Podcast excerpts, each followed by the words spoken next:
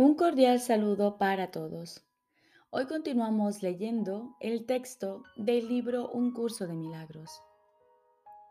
Capítulo 13. El mundo inocente. Segunda parte. El inocente Hijo de Dios. El propósito fundamental de la proyección es simplemente deshacerse de la culpabilidad pero el ego, como de costumbre, trata de deshacerse de la culpabilidad exclusivamente desde su punto de vista, pues por mucho que él quiera conservar la culpabilidad, a ti te resulta intolerable, toda vez que la culpabilidad te impide recordar a Dios, cuya atracción es tan fuerte que te es irresistible. En este punto, pues, se produce la más profunda de las divisiones, pues si has de conservar la culpabilidad, tal como insiste el ego, tú no puedes ser tú mismo. Solo persuadiéndote de que tú eres él, podría el ego inducirte a proyectar la culpabilidad y de ese modo conservarla en tu mente. Observa, sin embargo, cuán extraña es la solución que el ego ha urdido. Proyectas la culpabilidad para deshacerte de ella, pero en realidad estás simplemente ocultándola. Experimentas culpabilidad, pero no sabes por qué. Al contrario, la asocias con un extraño surtido de ideales del ego, entre comillas, en los que, según él, le has fallado. Sin embargo, no te das cuenta de que a quien le estás fallando es al Hijo de Dios al considerarlo culpable. Al creer que tú ya no eres tú, no te das cuenta de que te estás fallando a ti mismo. La más tenebrosa de las piedras angulares que ocultas mantiene tu creencia en la culpabilidad fuera de tu conciencia pues en ese lugar tenebroso y secreto yace el reconocimiento de que has traicionado al Hijo de Dios al haberlo condenado a muerte. Tú ni siquiera sospechas que esta idea asesina, aunque de mente, yace ahí oculta, pues las ansias destructivas del ego son tan intensas que solo la crucifixión del Hijo de Dios puede, en última instancia, satisfacerle no sabe quién es el Hijo de Dios porque es ciego. Mas permítele percibir inocencia en cualquier parte y tratará de destruirla debido a su miedo. Gran parte del extraño comportamiento del ego se puede atribuir directamente a su definición de la culpabilidad. Para el ego, los inocentes son culpables. Los que no atacan son sus enemigos porque al no aceptar su interpretación de la salvación, se encuentran en una posición excelente para poder abandonarla. Se han aproximado a la piedra angular más recóndita y tenebrosa de los cimientos del ego. Y si bien el ego puede tolerar que pongas en duda todo lo demás, ese secreto lo guarda con su vida pues su existencia depende de que Él siga guardando dicho secreto. Por lo tanto, es este secreto lo que tenemos que examinar, pues el ego no puede protegerte de la verdad. Y en presencia de esta, Él se, se desvanece. En la serena luz de la verdad, reconozcamos que crees haber crucificado al Hijo de Dios. No has admitido este terrible secreto, porque todavía desearías crucificarlo si pudieses encontrarlo. No obstante, este deseo ha hecho que el Hijo de Dios se mantenga oculto de ti, ya que es un deseo aterrante y por lo tanto temes encontrarlo. La manera en que has lidiado con este deseo de matarte es desconociendo tu identidad e identificándote con lo que no eres.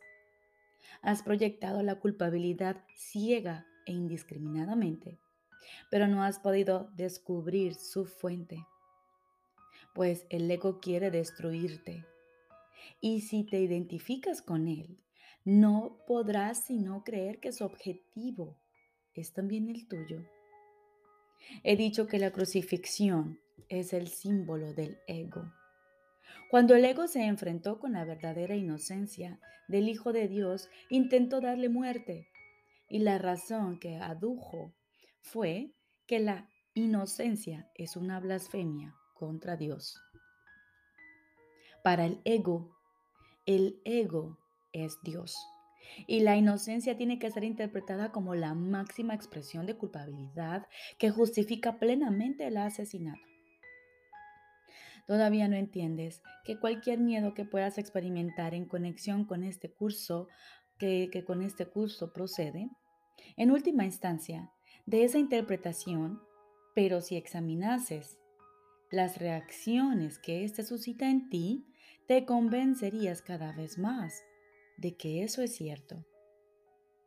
Repito, todavía no entiendes que cualquier miedo que puedas experimentar en conexión con este curso, en última instancia, de esa interpretación, pero si examinases las reacciones que éste suscita en ti, te convencerías cada vez más que eso es cierto.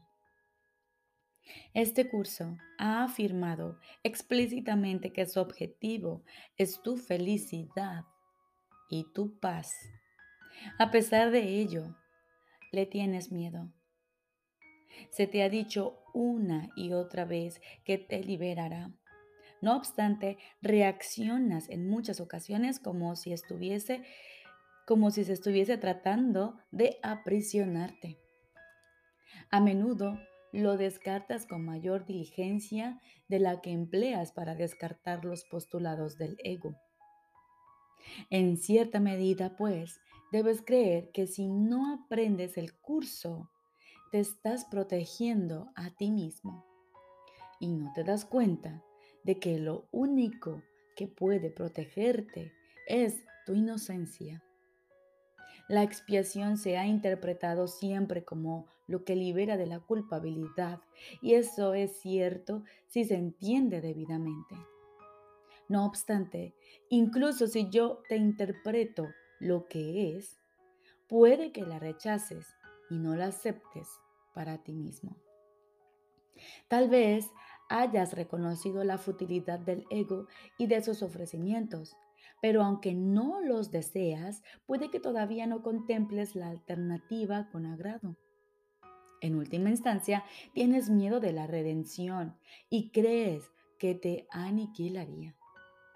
No te engañes con respecto a la intensidad de ese miedo, pues crees que en presencia de la verdad puedes volverte contra ti mismo y destruirte. Criatura de Dios, eso no es así. Ese secreto por el que te sientes culpable no es nada. Y si lo sacas a la luz, la luz lo desvanecerá. No quedará entonces ninguna nube tenebrosa que pueda interponerse entre ti y el recuerdo de tu Padre, pues recordarás a su inocente Hijo que no murió porque es inmortal. Y te darás cuenta de que fuiste redimido junto con Él y de que nunca has estado separado de Él. El que puedas recordar depende de que comprendas esto, pues ello implica que has reconocido el amor sin miedo. Con ocasión de tu vuelta a casa se producirá un gran júbilo en el cielo, y el júbilo será tuyo, pues el Hijo redimido del hombre es el Hijo inocente de Dios, y reconocerlo es tu redención.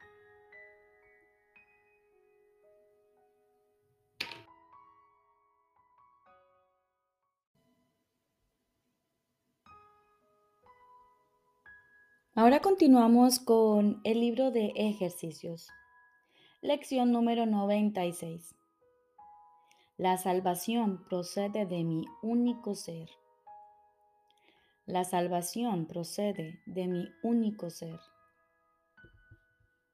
Aunque eres un solo ser, te percibes a ti mismo como si fueses dos, bueno y malo, lleno de amor y lleno de odio, mente y cuerpo. Esa sensación de estar dividido en dos estados opuestos da lugar a un constante y agudo conflicto, y conduce a desesperados intentos de reconciliar los aspectos contradictorios de esa autopercepción. Has buscado muchas de esas soluciones reconciliatorias, pero nunca, pero ninguna de ellas te ha dado resultado. Los opuestos que percibes en ti jamás serán compatibles. Tan solo uno de ellos existe. Si has de salvarte, tienes que aceptar el hecho de que por mucho que lo intentes, la verdad y lo ilusorio no pueden reconciliarse, independientemente de los medios que utilices o de dónde percibas el problema. Hasta que no aceptes esto, irás en pos de un sinnúmero de metas irrealizables. Desperdiciarás el tiempo, tus esfuerzos serán en vano, fluctuarás entre la esperanza y la duda, y cada intento será tan fútil como el anterior y tan inútil como sin duda alguna habrá de ser el siguiente. Los problemas que no tienen sentido no se pueden resolver dentro del marco en que se han planteado. Dos seres en conflicto suponen una condición que no se puede resolver y no puede haber tampoco un punto de encuentro entre el bien y el mal. El ser que tú fabricaste jamás podrá ser tu ser, ni tampoco puede tu ser dividirse en dos y seguir siendo lo que es y lo que no puede sino ser eternamente. Una mente y un cuerpo no pueden ambos coexistir. No trates de reconciliarlos, pues cada uno de ellos niega que el otro sea real. Si eres lo físico, tu mente desaparece del concepto que tienes de ti mismo, pues no tiene un lugar en el que realmente pueda ser parte de ti. Si eres espíritu, el cuerpo es entonces el que no tiene ningún sentido en tu realidad. La mente es el medio del que el espíritu se vale para expresarse a sí mismo. Y la mente que sirve al espíritu está en paz y llena de gozo deriva su poder del espíritu y desempeña gustosamente su función aquí. La mente puede, por, por otro lado, verse también a sí misma como divorciada del espíritu y percibirse como dentro de un cuerpo al que confunde consigo misma. Sin su función, pues no tiene paz y la felicidad se vuelve ajeno, algo ajeno a su pensamiento. Mas una mente separada del espíritu no puede pensar. Ha negado la fuente de su fortaleza y se considera a sí misma desvalida, limitada y débil. Desasociada ahora de su función, cree estar sola y separada, atacada por ejércitos que se organizan contra ella. Cree asimismo estar oculta en la frágil estructura del cuerpo Ahora tiene que reconciliar lo que es diferente con lo que es lo mismo, pues para eso es para lo que piensa que es. No pierdas más tiempo en esto. ¿Quién puede resolver los insensatos conflictos que los sueños presentan? ¿Qué significado podría tener en verdad su resolución? ¿Qué objeto tendría? ¿De qué serviría? La salvación no puede hacer que las ilusiones sean reales, ni tampoco resolver un problema que no existe. Tal vez albergas la esperanza de que puede, mas ¿querrías que el plan de Dios para la liberación de su amado Hijo le causase dolor a éste y además no lo liberase? Tu ser aún conserva sus pensamientos los cuales permanecen dentro de tu mente y en la mente de Dios. El Espíritu Santo conserva la salvación en tu mente y le ofrece el camino de la paz. La salvación es un pensamiento que compartes con Dios porque su voz lo aceptó por ti y respondió en tu nombre que se había consumado. De esta manera, la salvación está salvaguardada entre los pensamientos que tu ser aprecia y abriga por ti con amor. Hoy intentaremos localizar este pensamiento, cuya presencia en tu mente está garantizada por aquel que te habla desde tu único ser. Nuestras prácticas de cinco minutos cada hora estarán dedicadas a buscar este ser en tu mente. La salvación procede de Él a través de aquel que es el puente entre tu mente y Él. Espera pacientemente y deja que Él te hable acerca de tu ser y de lo que tu mente puede hacer una vez que haya sido restituida a éste y se encuentre libre para servir su voluntad. Comienza diciendo lo siguiente. La salvación procede de mi único ser. Sus pensamientos están a mi disposición. La salvación procede de mi único ser. Sus pensamientos están a mi disposición. Luego, busca sus pensamientos y reclámalos como tuyos. Son tus pensamientos reales, los cuales has negado mientras dejabas que tu mente vagase por un mundo de sueños en busca de ilusiones que los sustituyesen. He aquí tus pensamientos, los únicos que tienes. La salvación se encuentra entre ellos. Hállala ahí.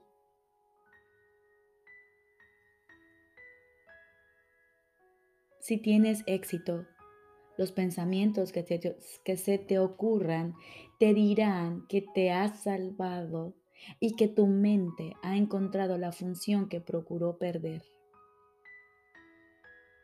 Tu ser le dará la bienvenida y la colmará de paz.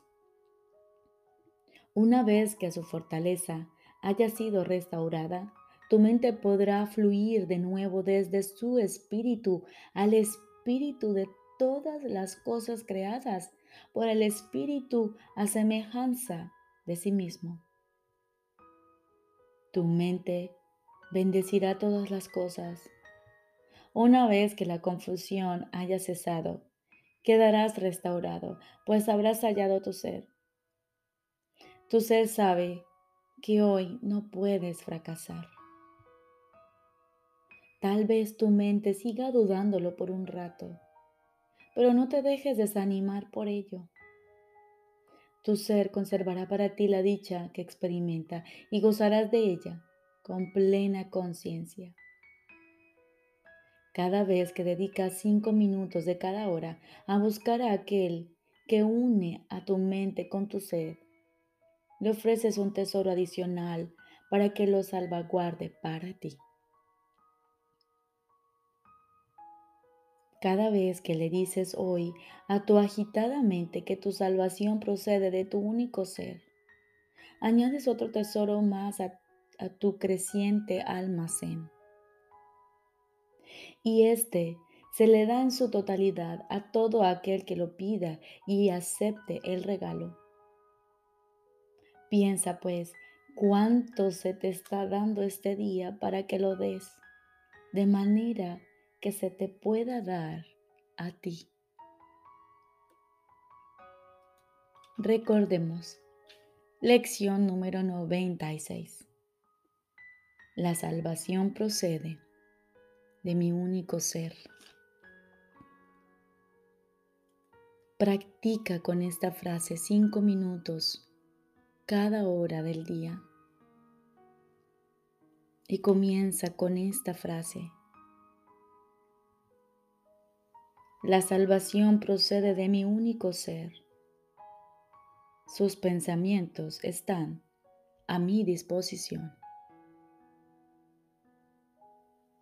Te deseo un feliz y maravilloso día.